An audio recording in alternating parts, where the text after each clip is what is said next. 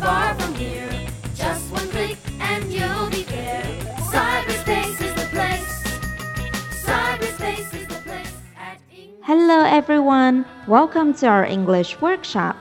小朋友和爸爸妈妈们，欢迎大家来到智慧口袋亲子英语。我是大家的老朋友 Charlotte。And today we're gonna talk about having breakfast. 在洗脸刷牙之后，我们就要开始吃早餐啦。 早餐就是 breakfast。早餐时间到了，怎么叫孩子吃早餐呢？It's time for breakfast。该吃早餐啦。It's time for。现在是该做某事的时间啦。It's time for breakfast. It's time for breakfast. Let's have breakfast.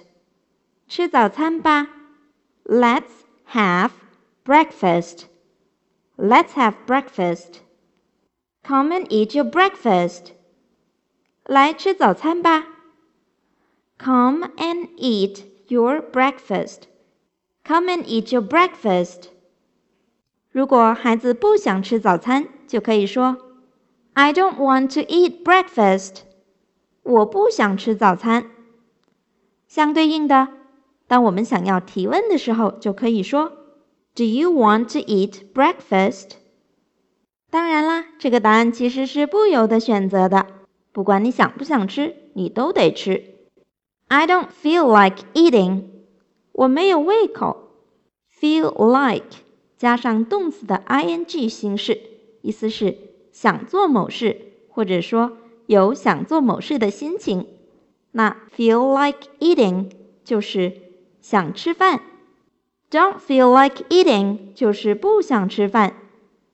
I can't eat in the morning. 我在早上不想吃东西。这个时候，爸妈就可以说，Eating breakfast makes you strong. 吃早餐会让你更健康、更强壮。Eating breakfast makes you strong. Eating breakfast makes you strong.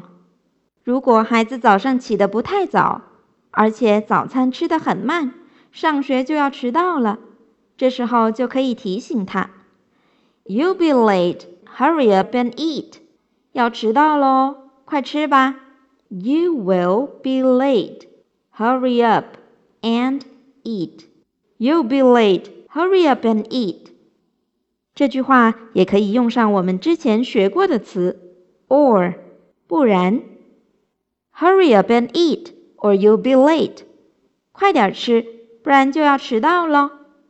Hurry up and eat, or you will be late. Hurry up and eat, or you'll be late. At home after school. Learning English was never so cool. Cyberspace is